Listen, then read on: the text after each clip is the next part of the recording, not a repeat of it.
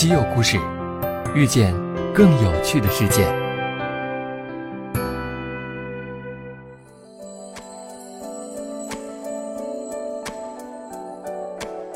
西门子调频一八四七的听友们，大家好。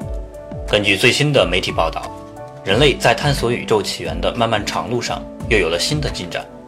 最近呢，欧洲核子研究组织大型强子对撞机的科学家们发现了一种新的粒子，其中中国科学家对这一新的发现也做出了关键性的贡献。大型强子对撞机是世界上最大也是最复杂的科学实验设备。它位于瑞士和法国交界处的地下一百米深处，并深藏在一条长约二十七公里的环形隧道里。科学家们利用它来模拟一百三十七亿年前宇宙大爆炸时的最初状态，希望破解宇宙诞生之谜。在环形加速器中，两束质子以接近光速运动，并让它们发生对撞。物理学家们利用碰撞后的产物来探索物理现象。大型强子对撞机的技术难度令人惊叹，它内部安装有约一万块超导磁铁，形成强磁场，促使质子加速运行。这些磁铁经过液氦冷却，达到零下二百七十三点一摄氏度，甚至比外太空的温度还低。而当两束质子相撞时，它们将在一个极小的空间内产生比太阳中心还要热十万倍的高温。这个神秘的巨型机器要正常运转，可离不开一系列的尖端科技。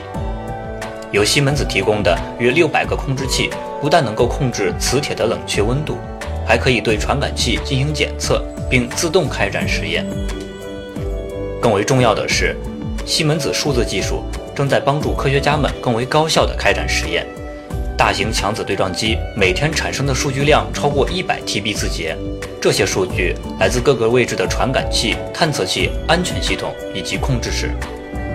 西门子中央研究院开发出的数据分析软件，对大量数据进行分析，找出其中最有价值的信息，提前预警哪些元器件可能发生故障。这样，技术人员就可以根据分析结果，迅速更换有缺陷的传感器，不需要把整套系统都拆开来检查哪里出了问题。这套软件投入应用以来，已经使对撞机里各种设备的宕机时间显著减少，科学家们可以更加从容地安排各种实验。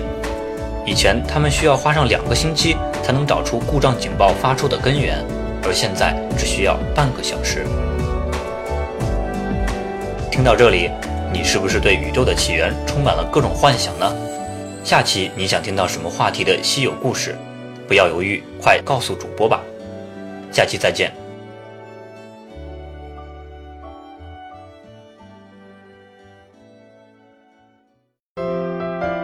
关注并订阅西门子调频一八四七，用知识唤醒你的耳朵。西门子调频一八四七，